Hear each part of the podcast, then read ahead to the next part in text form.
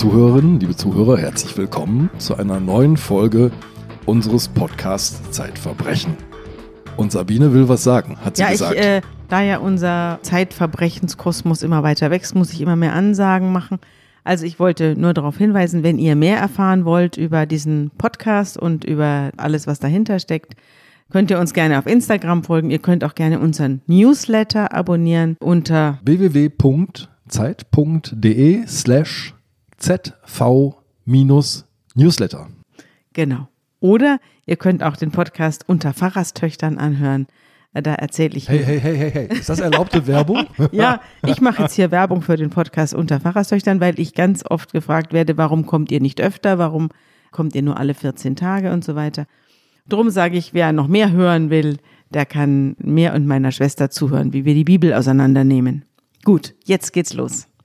Ja, auf Instagram wird man auch ein Foto sehen von unserem Gast. Das hat Lisa gerade gemacht und die postet das immer. Unser Gast ist Sebastian Kempkens. Hallo, freut mich hier zu sein. Herzlich Sebastian willkommen. Du bist, du bist ja nicht zum Moment, ersten Mal hier. Nein, aber er ist jetzt Redakteur im Dossier. Genau, seit zwei Monaten jetzt. Genau. Es gibt Karrieren in der Zeit. Ja, ja, vorher war er noch unser möglich. Autor äh, und jetzt ist er Redakteur im Dossier. Sebastian, du hast uns einen Fall mitgebracht. Wenn ich den kurz zusammenfassen wollte, dann würde ich sagen, große Hoffnung trifft auf große Hybris. Da treffen zwei Menschen aufeinander, die sich gegenseitig zum Schicksal werden. Dabei will der eine dem anderen eigentlich helfen. Es geht um Hans-Peter K. Hans-Peter K. ist zu Beginn der Geschichte 70 Jahre alt. Es ist bei ihm ein Krebs diagnostiziert worden, ein Prostatakarzinom, schon einige Jahre zuvor. Wie beginnt diese verhängnisvolle Beziehung, über die wir heute sprechen wollen? Genau, also eigentlich hast du das schon ziemlich gut beschrieben. Das ist sozusagen der, also die zwei Lebenswege von zwei Männern kreuzen sich auf ziemlich tragische Art und Weise bei dieser Geschichte.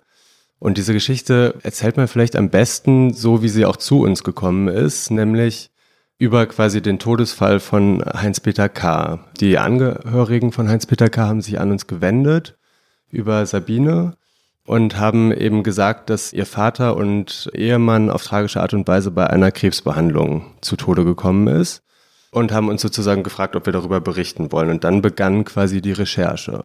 Und wir haben versucht herauszufinden, was da eigentlich passiert ist und wie sozusagen diese Krebsbehandlung auf so tragische Art und Weise schiefgehen konnte.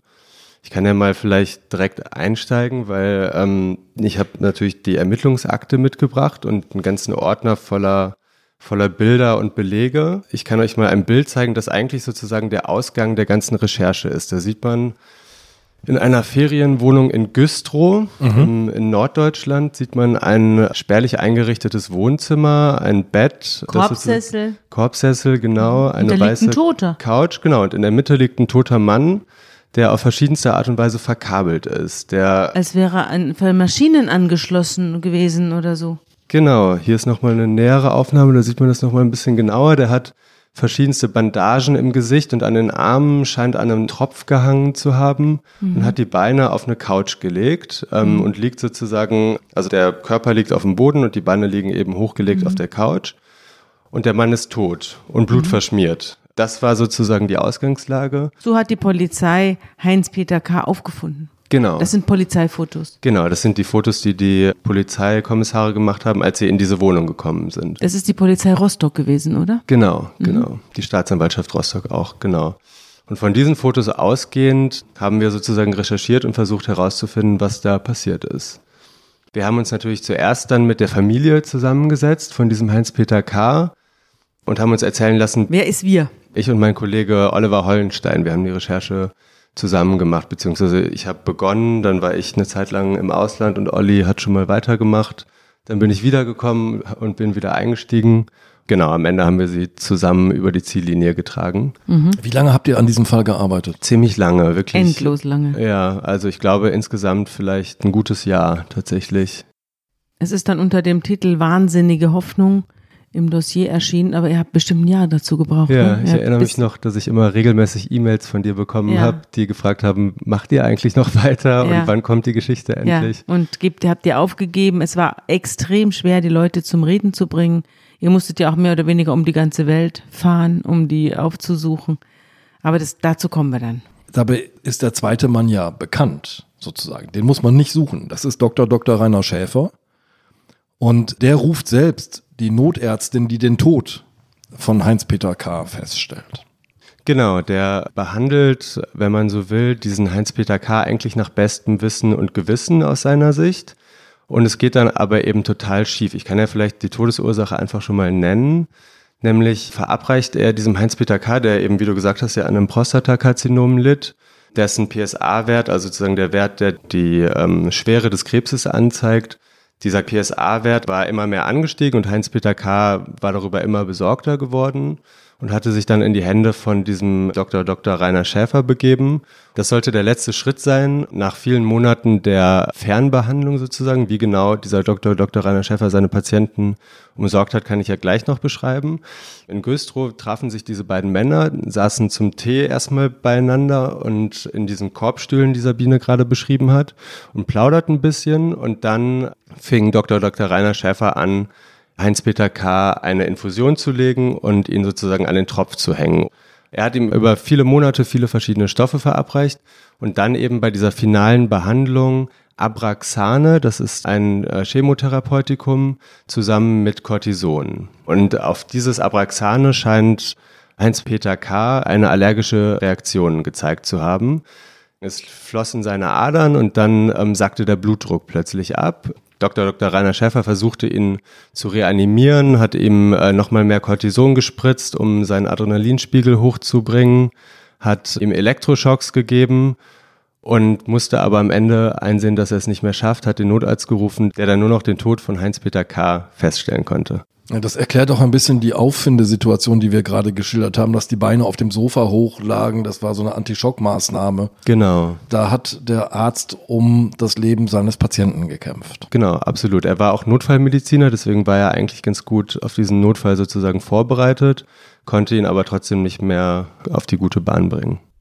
Er hat ihm ja auch vorher schon, schreibst du in deinem Text, die verrücktesten Medikamente verabreicht zur Krebsbekämpfung, zum Beispiel Disulfiram, ein Stoff für Alkoholiker, dass sie die Finger vom Alkohol mhm. lassen können. Oder Celebrex, ein Antirheumatikum.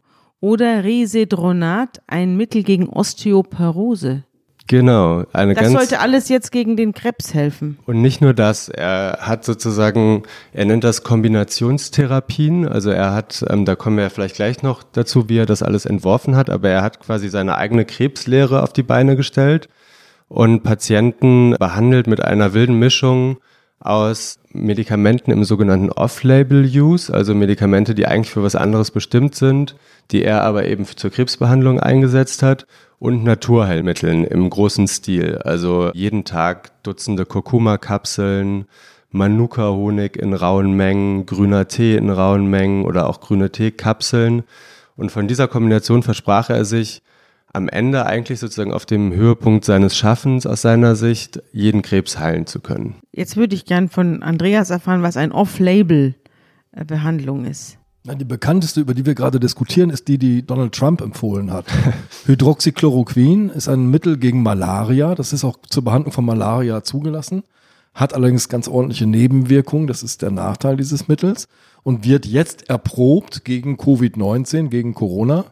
Und diese Erprobung ist ein Off-Label-Use, denn das Mittel ist nicht zur Behandlung von Corona zugelassen. Mhm. Also es, man nimmt ein Medikament, das für was anderes ist. Ja. Und behandelt damit eine Krankheit, die nicht auf dem Beipackzettel steht. Genau. Und dadurch gibt es ja immer wieder interessante und überraschende Entdeckungen. Es gibt ja ganz viele Medikamente, die zufällig so entdeckt worden sind. Zum Beispiel berühmtestes Viagra. Ach echt? Viagra ist ja auch ein Herzmedikament, das auf einmal eine angenehme Nebenwirkung hatte und dann zum Potenzmittel wurde. Und eine der schönsten Entdeckungen übrigens ist die eines Antidepressivums, das eigentlich als Lungenmedikament entwickelt wurde. Und man hat es erprobt in einem Sanatorium, in einem Lungensanatorium.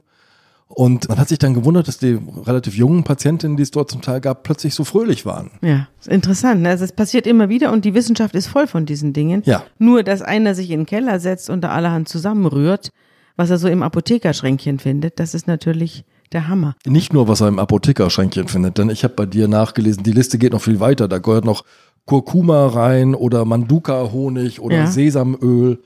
Also er bedient sich nicht nur im Apothekenschrank, sondern auch im Küchenschrank. Und Genau. viele dieser Medikamente waren abgelaufen. Genau, das kommt noch dazu. Das könnte auch ein Grund dafür sein, dass seine Reanimation nicht so gut funktioniert hat, weil diese Wohnung, das sieht man auf den Bildern, die ich euch gerade gezeigt habe, auch, ist sozusagen übersät von Plastiktüten mit Medikamenten, mit abgelaufenen Medikamenten, die in den leeren Schränken stehen, die in den Ecken stehen, auf dem Boden. Und als quasi diese Behandlung auf so tragische Weise schiefgegangen ist, hat er dann zum Cortison gegriffen, aber eben zu einer abgelaufenen Cortisonflasche, die er dem Heinz-Peter K. dann eben in die Adern gejagt hat. Was ich noch ganz kurz zu diesem Off-Label-Use sagen wollte, da ist ganz wichtig sozusagen zu verstehen, dass Off-Label-Use in manchen Fällen total angebracht sein kann, eben in verzweifelten Fällen, in denen es keine andere Lösung gibt.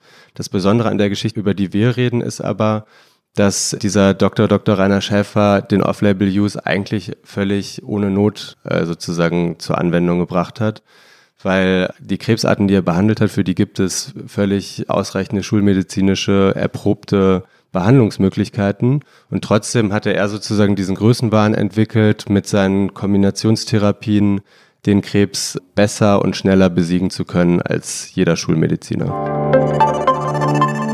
Diesen und alle unsere Podcasts können Sie auch bequem mit unserer Smartphone-App hören. Suchen Sie im App Store nach Zeit Audio. Viel Spaß beim Hören. Das besonders Tragische an dieser Begegnung ist, dass eigentlich das Prostatakarzinom von Hans-Peter K. ganz gut im Griff war. Sozusagen. Also es ist frühzeitig entdeckt worden. Der hatte einen sehr guten Urologen, der hat ihn behandelt. Aber Heinz-Peter K. hat eine ganz besondere Beziehung zu seinem Krebs, oder? Ja, genau, das ist ein guter Punkt, den du da bringst. Heinz-Peter K. war schon 70, als er gestorben ist und war, glaube ich, mit 64 mit seinem Prostatakarzinom diagnostiziert worden. Das ist, habe ich gelernt, ein relativ junges Alter für einen Prostatakrebspatienten. Und deswegen hatte er eigentlich auch eine ganz gute Ausgangslage. Er war total fit. Er ist irgendwie um den See vor seinem Haus gejoggt, noch im Alter von äh, 70 Jahren am Ende auch. War Golf spielen, war Skifahren. Als ich bei der Familie zu Hause war, war sozusagen hinter dem äh, Esstisch, an dem wir saßen, stand so eine Kommode, auf der verschiedene Bilder waren, wie so ein kleiner Altar sozusagen in Andenken an den Verstorbenen. Und auf den Bildern sah man eben Heinz-Peter K. in verschiedensten Sportposen. Also es sah, sah wirklich aus wie ein total fitter, durchtrainierter Mann, der eben auch total viel darauf gab, so fit zu sein, der seinen Krebs eher so in sich reingefressen hat, nicht so viel darüber geredet hat mit seinem Sohn und das er mit sich selber ausgemacht hat und gleichzeitig versucht hat, einfach möglichst fit zu sein und weiter ein möglichst normales Leben zu führen. Aber der Krebs hat trotzdem sein ganzes Leben bestimmt. Er hat ja immerzu darüber nachgedacht und er hat den Ärzten ja auch nicht mehr geglaubt. Er hat ihn für schlimmer gehalten, als er war.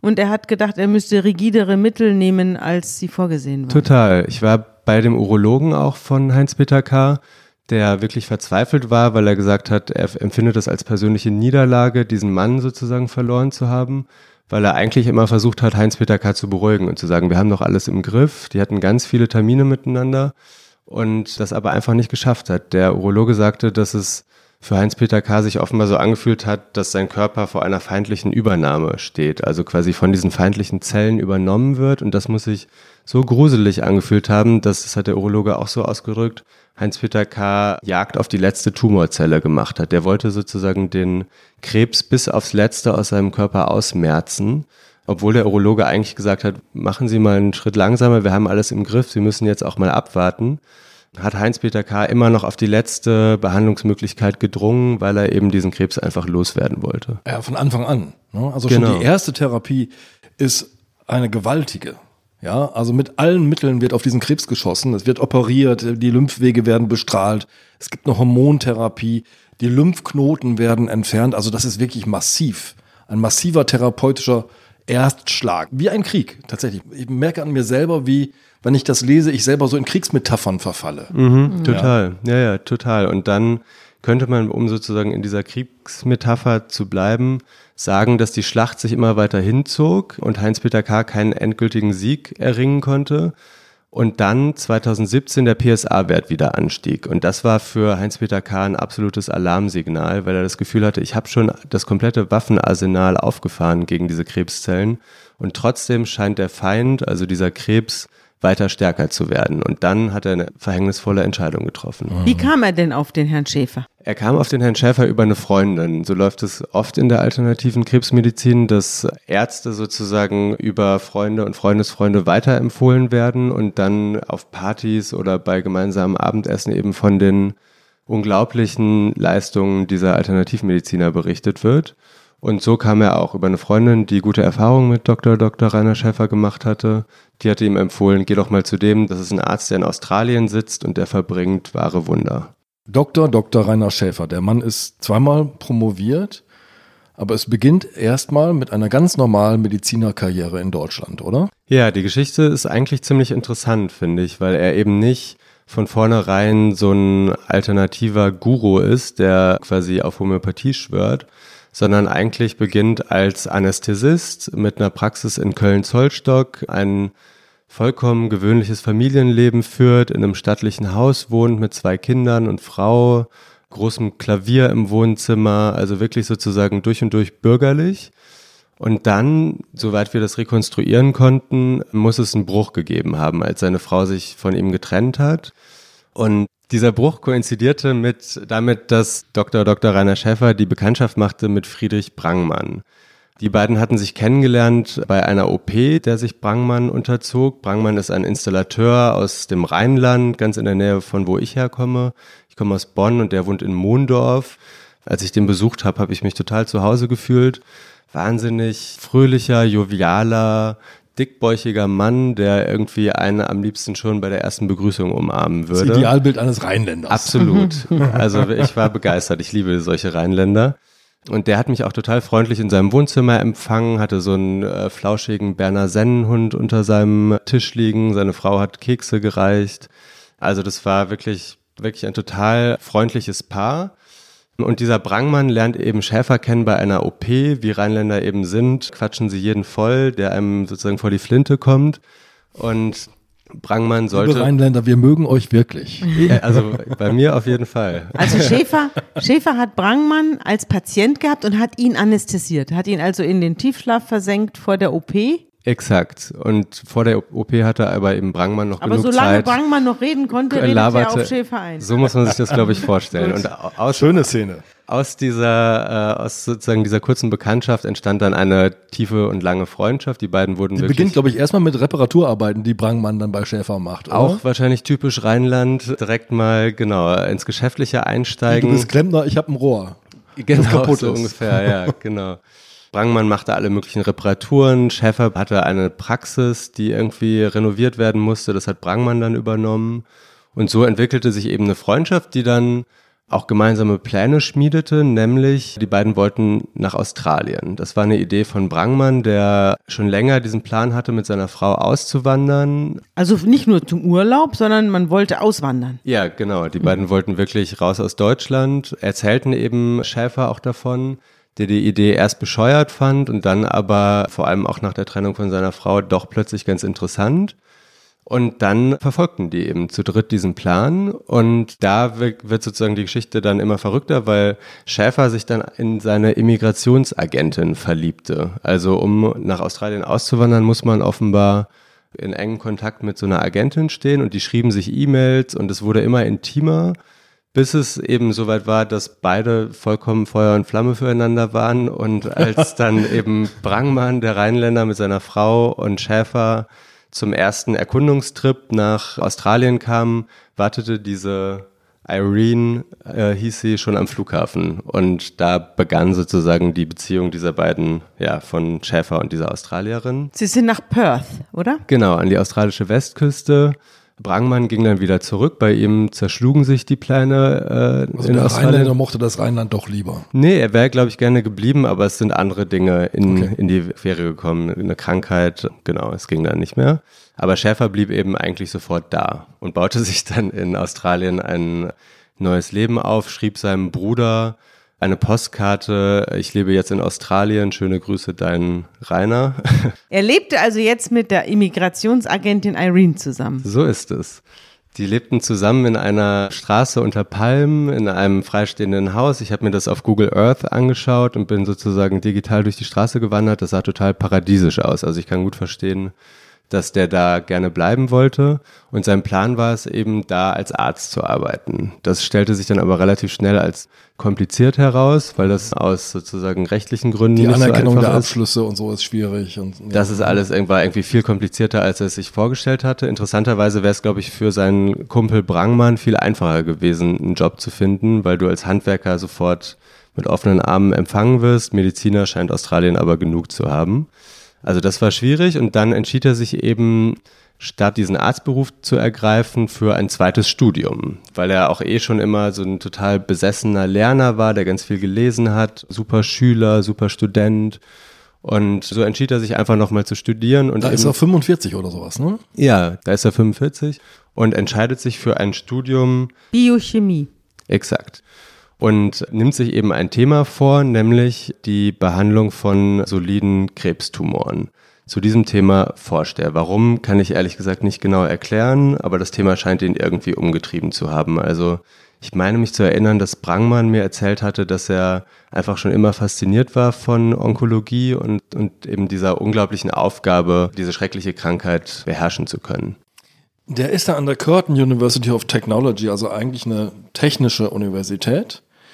Und die hat zu diesem Zeitpunkt aber gar keine medizinische Fakultät, sondern er schreibt sich ein an einem Institut für Pharmazie und hat jetzt Promotionspläne. Wie stößt er denn auf den richtigen Doktorvater sozusagen? Also das ist ja gar nicht so einfach. Wenn man so ein Thema hat, dann muss man auch jemanden haben als Gesprächspartner, als Sparringpartner, als Betreuer seiner wissenschaftlichen Arbeit, der sich im Idealfall noch besser auskennt mit Onkologie und der sozusagen Lehrer, Mentor, Betreuer dieser Arbeit sein kann. Ja, da muss man leider sagen, das war ziemliche Fehlanzeige da in, in Westaustralien. Da gab es keinen. Der hatte einen Doktorvater, der, wenn ich das richtig erinnere, Pharmazeut war, also von Onkologie keinen blassen Schimmer hatte.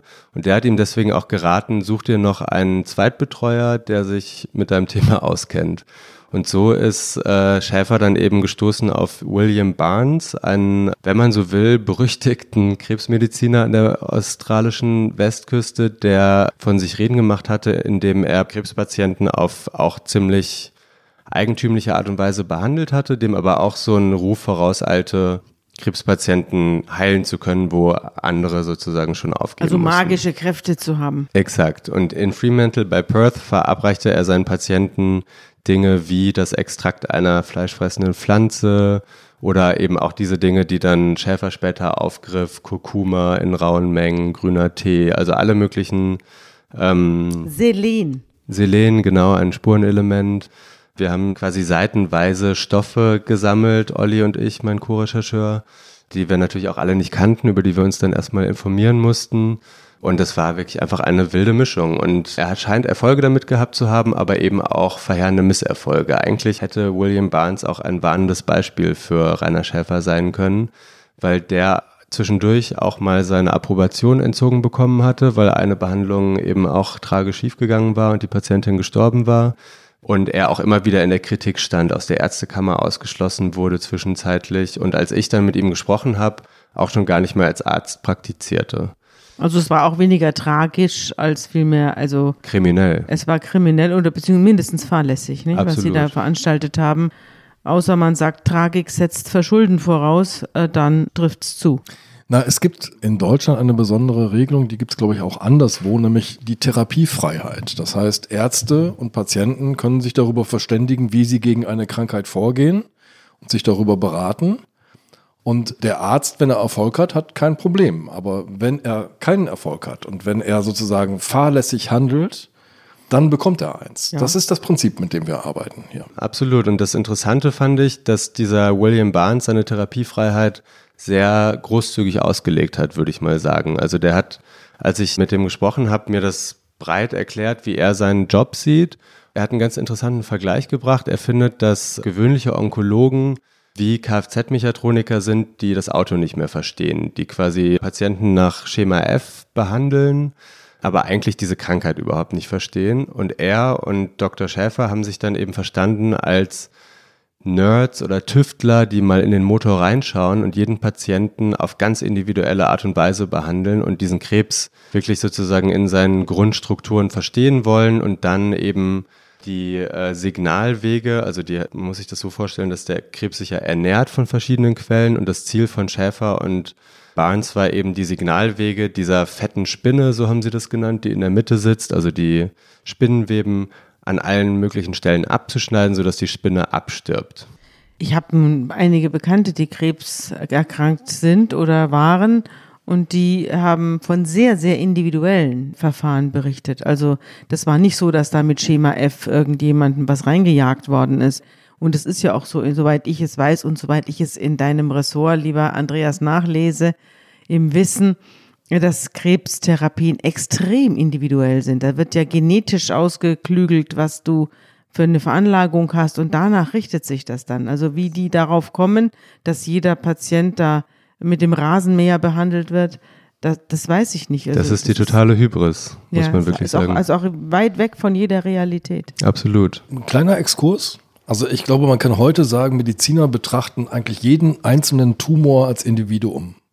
Und du hast ganz richtig gesagt, wir typisieren Tumore heute genetisch ordnen sie sozusagen in Familien ein und in Untergruppen und danach richtet sich inzwischen eine immer stärker individualisierte Therapie ein. Also es ist jetzt nicht eine Therapie speziell für Patienten X, aber die Tumoren werden inzwischen so präzise charakterisiert, dass man versucht, wirklich eine genau diesem Tumor angemessene Therapie anzusetzen.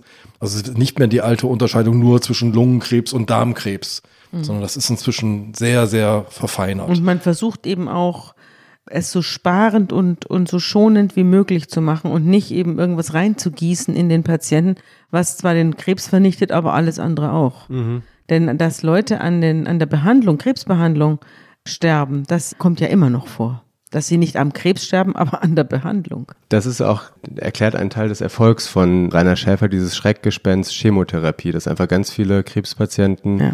totale Angst vor dieser brachialen Behandlung haben und Schäfer quasi ankam und gesagt hat, Moment mal, ich habe eine viel seichtere, einfachere Lösung, nämlich meine Kombinationstherapie. Aber darauf kommen wir ja vielleicht ja. gleich noch. Aber jetzt sitzt er ja zunächst mal an seiner Doktorarbeit.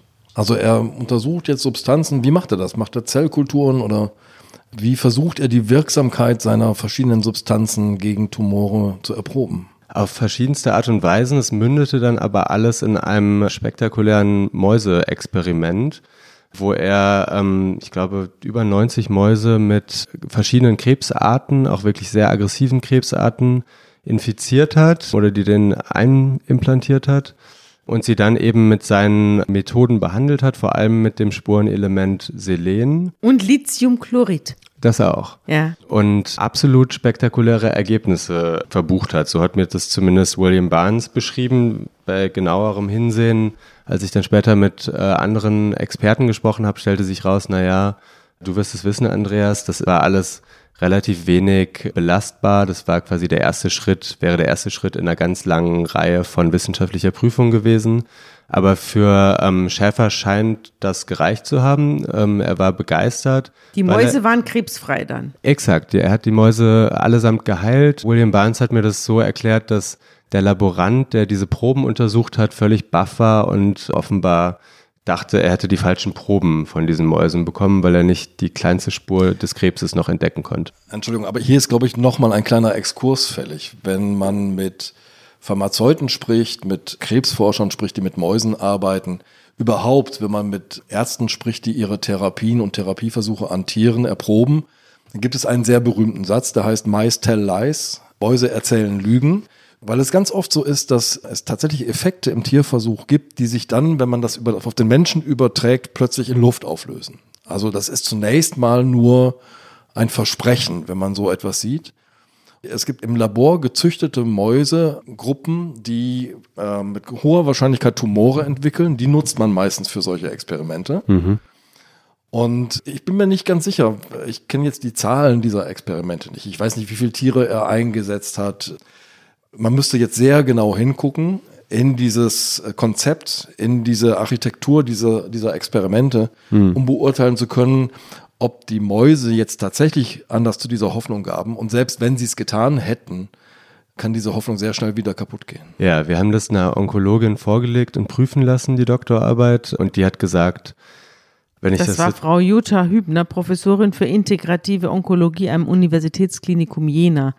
Also es war eine richtige Kapazität. Absolut. Und auch eine, die, wenn man so will, offen ist für alternative Krebsheilung, die quasi ihr Forschungsgebiet besteht unter anderem daraus, schulmedizinische und alternative Krebstherapien zu kombinieren und welche Möglichkeiten es da gibt. Also sie ist keine, die alles verdammt, was jenseits der Schulmedizin ist. Und die hat sich das angeschaut und gesagt, diese Ergebnisse sind alles andere als originell und alles andere als bahnbrechend. Das hat sie schon hundertmal gesehen und der Trick oder der Clou ist natürlich, das weiterzutreiben, was Dr. Schäfer aber eben gar nicht geschafft hat. Er hat es probiert, er hat versucht, seine Doktorarbeit später wissenschaftlich zu veröffentlichen, scheiterte aber, was auch schon ein weiteres Indiz dafür ist, dass es so stichhaltig nicht gewesen sein kann. Er hat versucht, eine Stelle an dieser ähm, Curtin University Aber er hatte zu doch einen bekommen. zweiten Doktor. Ja, er wurde schon äh, Er wurde promoviert, promoviert. mit dieser Doktorarbeit, aber er Ja. hat es eben nicht veröffentlichen können in einem Fachmagazin. Ach so, es wollte keiner drucken. Exakt. Ah ja. Und eine Stelle an der Uni hat er eben auch nicht bekommen. Also das sind alles schon mal Indizien dafür, dass es so toll nicht gewesen sein kann. Aber trotzdem muss man sich das im Nachhinein so vorstellen, dass sich eben über diese ganze Promotionsphase ein ungeheurer Enthusiasmus bei ihm entfaltete. Man kann es eigentlich ganz gut rekonstruieren, eben über diesen Friedrich Brangmann, unseren Installateur aus dem Rheinischen, der nämlich dann zusammen mit Schäfer und William Barnes so ein wirklich absurdes Trio gebildet hat. Man muss sich das so vorstellen, dass eben Barnes und Schäfer sich in Australien zusammengetan haben und Barnes hatte eben eine Praxis, wo Schäfer dann für kleines Geld mithelfen konnte. Also Barnes hat sozusagen von Schäfer profitiert und Schäfer aber auch von Barnes, weil die beiden sich beim Mittagessen immer über die Forschung unterhalten haben und Barnes zumindest am Anfang deutlich mehr über Krebs wusste als Schäfer. Bald wurde Schäfer aber, so hat Barnes mir das geschildert, immer klüger und immer smarter, hat sich immer tiefer in diese Krebsmaterie eingearbeitet und hat eben Brangmann, der in Mondorf saß, in seinem Haus, leider es nicht nach Australien geschafft hat, immer mit einbezogen als so eine Art Recherchegehilfen. Such mal nach Stoffen, die den Signalweg XY des Krebses blockieren könnten. Hat ihm sozusagen grob erklärt, wie diese Recherchedatenbanken funktionieren und dann hat dieser Installateur im Rheinischen sich hingesetzt und nach Stoffen gesucht, die er dann seinem Kumpel nach Perth in Australien geschickt hat. Ein bisschen erinnert mich das alles an Jules Verne, ne? Captain Nemo, der da sich selber ganz allein ein Unterseeboot baut und es gibt ja auch heute noch Leute, die in Garagen an Mondgefährten basteln, mit denen sie irgendwann mal dann in die Umlaufbahn. So kommt mir das vor. Ich fand das wirklich absurd, vor allem als ich bei Brangmann saß, der wie gesagt total nett war. Aber ich fand diese auch Hybris eigentlich wirklich völlig absonderlich. Ich saß da mit ihm in seinem Wohnzimmer. Ich habe wirklich keine Ahnung von Onkologie, was ich auch offen zugebe. Ich habe über die Recherche jetzt ein bisschen was gelernt, aber ich würde mir nie zutrauen zu erklären, wie Krebs genau funktioniert und wie man ihn bekämpfen kann. Ich hatte aber den Eindruck, dass Friedrich Bangmann sich das mittlerweile schon ganz gut zutraut. Wir haben uns da gemeinsam über irgendwelche Schemata gebeugt, wo er mir irgendwie erklärt hat, wie genau dann eben der Krebs sich ernährt und wo man ansetzen muss. Das, all diese Dinge, die er von seinem Kumpel Rainer Schäfer gelernt hatte. Ja, und deine Onkologin hat gesagt, das sei übelste Charlatanerie, Absolut. was da läuft. Du hast mit Walter Schäfer gesprochen. Walter Schäfer ist der Bruder von Rainer Schäfer und ist auch Arzt. Die beiden Brüder haben Medizin studiert. Es gibt dieses schöne Zitat von Walter Schäfer über seinen Bruder. Der spinnt total oder der gewinnt mal den Nobelpreis. Ja, das, ich habe mit dem hat Oliver Hollenstein, mein Kollege, gesprochen. Aber das ist auch das Zitat, das mir am meisten hängen geblieben ist, weil Walter Schäfer ist selbst Arzt, nämlich Kardiologe, kennt sich also mit Medizin aus und beobachtete quasi das Treiben seines Bruders, ich glaube, in so einer Mischung aus Faszination und Irritation. Und dieses Zitat, das du eben gebracht hast, fasst es ja eigentlich ganz gut zusammen. Also er dachte, entweder gewinnt er den Nobelpreis oder er spinnt. Und man muss, glaube ich, im Nachhinein sagen, er hat eher gesponnen, als dass er nah am Nobelpreis war. Das ist ja in der, in der Wissenschaft so eine große Auseinandersetzung, gedankliche Auseinandersetzung. Wer treibt eigentlich Wissenschaft voran? Ist es sozusagen der große Mainstream der Leute, die immer so kleine Puzzlestücke an das große Bild anflechten, aber an dem großen Bild nicht zweifeln? Oder sind es die Leute, die sagen, das muss jetzt ganz anders, das muss man ganz anders angucken? Ja, in diesem Gegensatz bewegte er sich eigentlich. Und ähm, genau das ist auch die Erzählung, die Schäfer immer für sich in Anspruch genommen hat, eben gegen die große Pharmaindustrie, gegen die große Onkologie, die Fortschritte auch blockiert, sozusagen die vor allem auch diese Naturheilmittel blockiert, weil die Pharmaindustrie damit angeblich keine Gewinne machen könnte, dagegen vorzugehen und den Krebs quasi so Robin Hood mäßig für die sozusagen fürs Volk zu besiegen, was die Pharmaindustrie aber seiner Meinung nach sozusagen gar nicht will oder auch sogar verhindern will, Studien verhindern will, ähm, solche Dinge. Ja, hier werden oft so Gegensätze aufgebaut, ne? zwischen gut und böse. Die böse Schulmedizin, die böse Pharmaindustrie und auf der anderen Seite so die Empathie der alternativen Heiler. Total. Er hat ja auch nicht viel Geld genommen für seine Heilungen und es ist ja auch interessant, dass er auf Dauer auch auf so einen Widerstand gestoßen ist, weil ja niemand seine Sachen veröffentlichen wollte, niemand hat ihm einen Job gegeben. Also, dass er sich da ein Feindbild aufgebaut hat, das glaube ich gern. Aber, Aber du hast jetzt nebenbei einfach mal für seine Heilungen gesagt. Gab es denn Therapieerfolge beim Menschen, die Schäfer erzielt hat? Das ist eine gute Frage, Andreas. Wir haben mit ganz vielen Patienten gesprochen, die er hatte. Und eigentlich alle, ich glaube bis auf eine einzige, waren begeistert von, von Rainer Schäfer und wirklich große Fans, die das Gefühl hatten, dieser Mann hat uns mehr geholfen als jeder Onkologe. Was ich total interessant fand, weil man eigentlich bei kaum einem Fall quasi beweisen konnte, dass Rainer Schäfer wirklich für die Heilung verantwortlich war. Also wir haben versucht, die Fälle überprüfen zu lassen. Die meisten wollten uns ihre Akten nicht geben. Eine Frau hat es am Ende doch gemacht. Da haben wir dann auch von einer Onkologin sozusagen den Fall nochmal überprüfen lassen, auch von eben dieser Jutta Hübner, von der wir eben schon gesprochen haben. Und da war das Ergebnis, man kann nicht im entferntesten beweisen, dass die Frau an der Behandlung von Rainer Schäfer genesen ist, sondern wahrscheinlich wird es eher die schulmedizinische Behandlung gewesen sein, die sie vorher hatte, die sozusagen Und die nachgewirkt sie auch parallel hat. noch hatte, nicht? Die Leute haben, sind ja nicht nur bei Schäfer gewesen, die waren ja gleichzeitig auch noch im Uniklinikum. Exakt. Und, Und am Schluss, wenn sie dann geheilt waren, hieß es Schäfer war es. Das ist aber genau das Interessante, dass man ein Fall ist mir vor allem in Erinnerung geblieben von einem Lehrer aus Offenbach, der auch schon mit Rainer Schäfer zur Schule gegangen ist und der das eigentlich ganz gut beschrieben hat. Der war bei so einer absoluten Koryphäe in Behandlung, so einem Onkologieprofessoren, der ihm offenbar nach zwei Minuten gesagt hat, da können wir nicht behandeln, da müssen wir, also da können wir nicht mehr operieren oder können wir keine seichte Behandlung machen, da müssen wir ähm, eine Chemotherapie machen. Nach zwei Minuten Gespräch.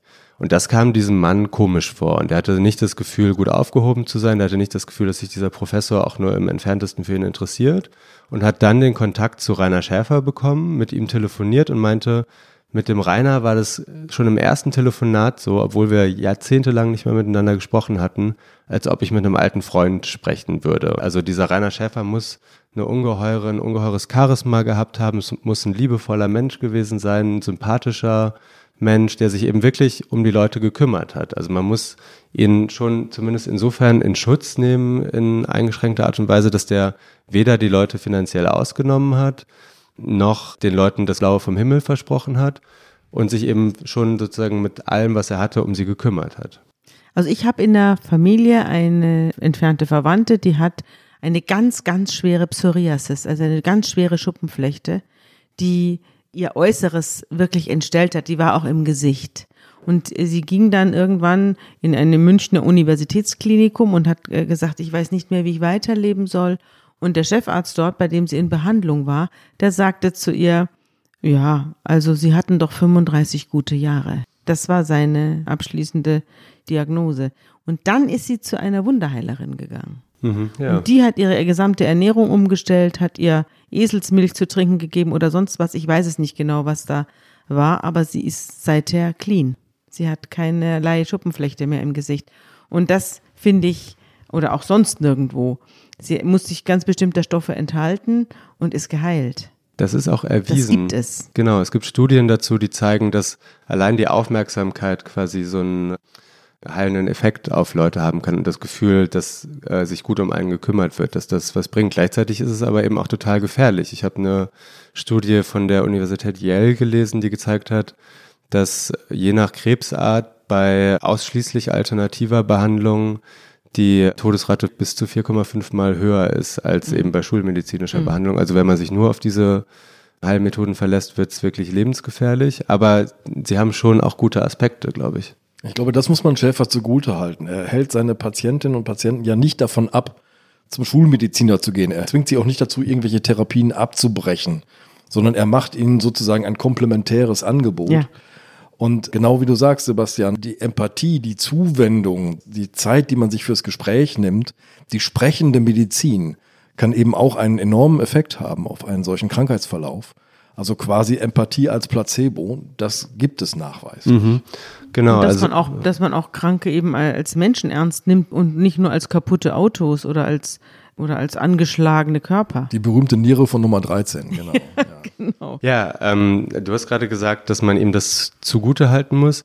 Gleichzeitig muss man aber auch sagen, dass Rainer Schäfer schon quasi mit dafür gesorgt hat, dass, um sozusagen zurück zu unserem Fall zu kommen, Heinz-Peter K. von seinem schulmedizinisch behandelnden Urologen am Ende weggegangen ist. Also wir haben von der Familie einen seitenlangen, ich glaube über 60 Seiten Mailwechsel bekommen, wo die beiden sich halt quasi über die Behandlung unterhalten haben. Also man muss sich das so vorstellen, Dr. Dr. Rainer Schäfer sitzt in Australien, hat seine Promotion mittlerweile abgeschlossen und behandelt eben dann über Monate und Jahre aus Australien Patienten in Deutschland, die über Freunde von Freunden kommen und eben von diesem äh, deutschen Arzt in Australien gehört haben. Und einer von denen wird eben Heinz-Peter K. Und die beiden unterhalten sich dann eben über E-Mail ganz lange und Rainer Schäfer schickt Heinz-Peter K. alle möglichen Behandlungsmethoden und sagt ihm, welche Stoffe er nehmen soll und rät ihm zu diesem und jenem und sagt aber eben auch, ich kann hier mal aus einer Mail zitieren, lieber Herr K., wenn Sie in Ihrer jetzigen Situation Cortison nehmen, gerät der Tumor und das PSA außer Kontrolle. Der Urologe ist nicht gut informiert. Also er kritisiert quasi den schulmedizinisch behandelnden Arzt schon ziemlich direkt. Ohne den Patienten selbst gesehen zu haben, sondern aus vom anderen Ende der Welt. Exakt. Und es hat auch eben die erwünschte Wirkung offenbar, weil Heinz-Peter K. dann ähm, wenig später schreibt, mein Urologe meint übrigens völlig unbedenklich, ich könnte mich in der Form ruhig weiter behandeln lassen. Nun sind Sie aber der Arzt des Vertrauens. Was könnten Sie mir empfehlen? Also man merkt, Heinz-Peter K. vertraut mittlerweile eigentlich diesem Arzt aus Australien, den er nur über Skype kennt und E-Mail-Wechsel, mehr als seinem äh, Hamburger Urologen. Und das ist schon eine bedenkliche Entwicklung. Liebe Hörerinnen und Hörer, das Buch zum Verbrechen-Podcast ist da erfahren Sie alles über die Hintergründe der zehn spektakulärsten Fälle von Sabine Rückert und Andreas Sendker. Mit exklusivem Bild und Zusatzmaterial aus den Gerichtsakten und Nachberichten, wie es weiterging. Das ideale Geschenk für alle Verbrechenfans. Jetzt bestellen unter www.zeit.de slash verbrechen-buch. Wir müssen jetzt ein bisschen ganz kurz, in kurzen Stichworten einmal in das Leben nochmal von Dr. Dr. Rainer Schäfer gucken, denn das geht ganz schön hin und her. Also er zieht mit seiner Immigrationsagentin, mit seiner australischen nach Deutschland.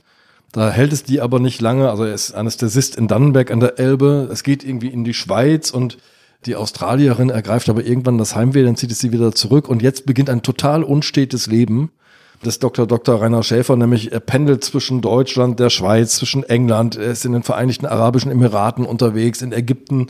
Er ist sogar mal Chefarzt dazwischen 14 Tage, dann schmeißt er wieder hin, weil er sich mit allen verkracht hat. Also so ein Freelancer der Medizin schreibt ihr. Mhm. Ja, also so jemand, der so zwischen allen Welten unterwegs ist. Und der eben gleichzeitig eigentlich vor allem immer versucht, sein Herzensprojekt voranzutreiben, nämlich seine Kombinationstherapie und eben sein, seine Krebsforschung. Das ist eigentlich das, was ihn umtreibt. Also er macht quasi diese ganzen Jobs nur, um Geld zu verdienen.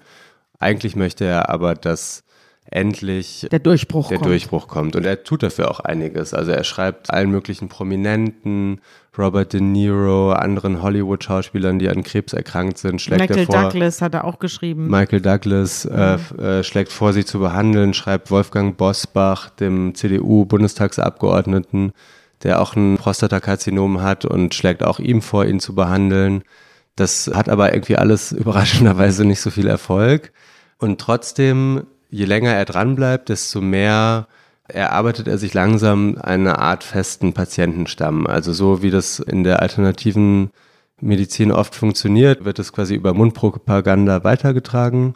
Und irgendwann hat er eigentlich einen ganz soliden Stamm von Leuten, die sich von ihm heilen lassen wollen. Also wie viele ganz genau konnten wir nicht genau rekonstruieren, aber es müssen irgendwas zwischen Dutzende bis zu Herr Brangmann da in Mondorf, der Installateur, sagte, über 100 Patienten gewesen sein. Naja, und mit der Zahl der Patienten wächst auch ein bisschen die Hybris. Wir müssen jetzt mal einmal genau hingucken. Ne? Da hat jemand zwar eine zweite Doktorarbeit an einer technischen Universität abgegeben, aber was da jetzt weitertreibt, das gerät nie in eine wissenschaftliche Fachzeitschrift. Das diskutiert der nicht mit Fachkollegen da, Sondern mit wird dem nicht wissenschaftlich Installateur. gestritten.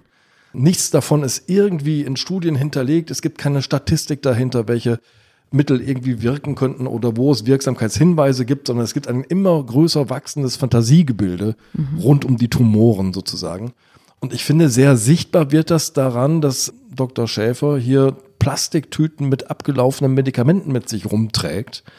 Nun ist es bei Medikamenten so, da steht ein Verfallsdatum drauf wie bei Lebensmitteln. Danach garantieren die Hersteller eben nicht mehr, dass die Wirksamkeit so gut ist wie vor diesem Verfallsdatum. Darum muss man mit Medikamenten, die verfallen sind, ein bisschen äh, sehr vorsichtig umgehen zum Teil. Und du hast ja schon darauf hingewiesen, dass wohl möglich in dieser lebensbedrohlichen Schocksituation ein Medikament gar versagt hat. Es hat versagt, das muss man so sagen. Der Todestag von Heinz-Peter K. ist der 4. März 2018.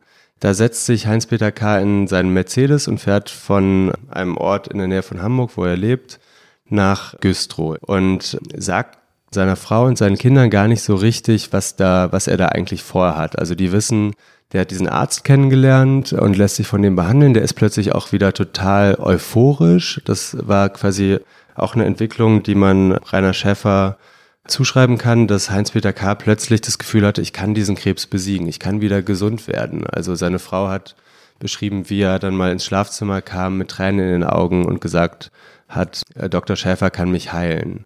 Also das hat ihn tief bewegt und an diesem 4. März fährt er dann eben in diese Ferienwohnung, die Rainer Schäfer angemietet hatte und in der er eben Heinz-Peter K. behandeln wollte. Der war auf Stippvisite in Deutschland. Also von, äh, von Australien angereist, hat seine Patienten hier besucht. Er hat vor allem seine Mutter besucht, die 90 wurde, hatte auf dem 90. Geburtstag von der Mutter noch seinen Bruder Walter Schäfer getroffen, der uns erzählt hat, dass er das Gefühl hatte, dass sein Bruder Rainer Schäfer euphorisch war, weil er das Gefühl hatte, quasi auf der Höhe seines Schaffens zu sein und endlich in größerem Stil das anwenden zu können, was er die ganze Zeit erforscht hat. Und von diesem Geburtstag packt er dann eben diese ganzen abgelaufenen Medikamente, die er, so hat er das seinem Bruder erzählt, eigentlich entsorgen wollte, in den Kofferraum von seinem Auto und fährt quer durch Deutschland nach Güstrow, wo er diese Ferienwohnung angemietet hat und Heinz-Peter K. behandeln möchte. Und er hat auch noch einen Job im Krankenhaus. Er hat dann so einen Vertreter, so einen Urlaubsvertretungsjob im Krankenhaus angenommen in Güstrow. Ganz in der Nähe von dieser Ferienwohnung arbeitet er im Krankenhaus und macht quasi in seiner Freizeit diese Krebsbehandlungen.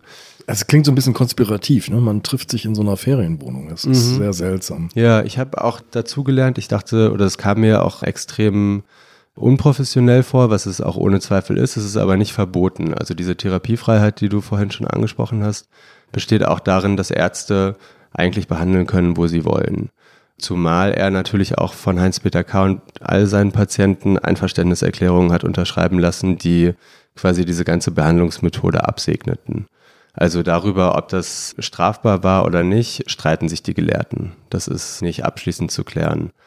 Jedenfalls treffen sich diese beiden Männer dann eben an diesem 4. März, trinken Tee zusammen, unterhalten sich kurz und dann beginnt die Behandlung, die eben dann absolut schief geht. Also ähm, nach wenigen Minuten sagt der Blutdruck von Heinz-Peter K. ab. Rainer Schäfer versucht ihm eben dieses Cortison zu injizieren, um das irgendwie zu verhindern, aber er schafft es nicht. Und er legt ihn auf den Boden, versucht ihn irgendwie wieder äh, zum, zum Leben zu bekommen ruft in seiner Panik seinen Kumpel Brangmann an, den Installateur in Mondorf. Oder nee, andersrum. Ich glaube, Brangmann rief äh, Schäfer an, sowas. Und Schäfer geht sogar ran und sagt, Brangmann, du musst einen Krankenwagen rufen. Gibt ihm die Adresse durch. Brangmann ruft den Krankenwagen und geht dann aber auch wieder zurück zum Telefon und ruft seinen Kumpel Rainer Schäfer wieder an, der immer noch quasi mit der Reanimation beschäftigt ist. Dadurch lässt sich aber dieser Tod relativ gut rekonstruieren, weil dann eben Brangmann am Apparat ist. Schäfer spricht aber nicht mit ihm. Ohrenzeuge. Er wird Ohrenzeuge des Todes von Hans-Peter K. So ist es. Er hört, wie die Notärzte die Treppe hochkommen, in diese Wohnung stürmen, versuchen, diesen Patienten wieder zum Leben zu erwecken. Er hört das sozusagen dieses Ächzen der Beatmungsmaschine und irgendwann legt er auf, weil er es nicht mehr aushält, diesen Todeskampf über Telefon mitzubekommen. Dann ist Heinz-Peter K. tot. Und dann äh, geschieht erstmal etwas Erstaunliches, nämlich, oder auf den ersten Blick Erstaunliches, Rainer Schäfer wird einfach nur als Zeuge verhört und nicht als Beschuldigter. Also die Polizei geht im ersten Moment nicht davon aus, dass hier in irgendeiner Form eine Straftat passiert sein könnte und vernimmt ihn als Zeugen. Schäfer sagt ja auch, es sei ein allergischer Schock gewesen und es komme immer mal wieder vor, auch im Krankenhaus. Und er, nachdem der Tote abtransportiert ist, geht er ja auch in die Klinik und arbeitet da ganz normal. So ist es. Aber es gibt jetzt eine Anzeige gegen Herrn Schäfer. Familie K wird aktiv. Und damit auch die Staatsanwaltschaft Rostock. So ist es. Wenige Tage, ich glaube ein oder zwei Tage eben nach dem Tod von Heinz-Peter K. zeigt die Familie von ihm Dr. Dr. Rainer Schäfer an und dann ändert sich natürlich plötzlich die ganze Gemengelage und auch die Dynamik dieses Falls. Und man muss sich das so vorstellen, dass, so hat mir das zumindest Brangmann, der Kumpel von Schäfer, erzählt und auch eine andere Apothekerin, mit der wir noch gesprochen haben, die auch sehr nah an Schäfer dran war, dass eigentlich Schäfer schon schwer getroffen war von diesem Todesfall und unter Schock stand, aber sich nicht so richtig einer Schuld bewusst war oder sich nicht als Schuldiger gefühlt hat. Also er hatte das Gefühl, das war eben allergischer Schock, das wäre auch im Krankenhaus passiert.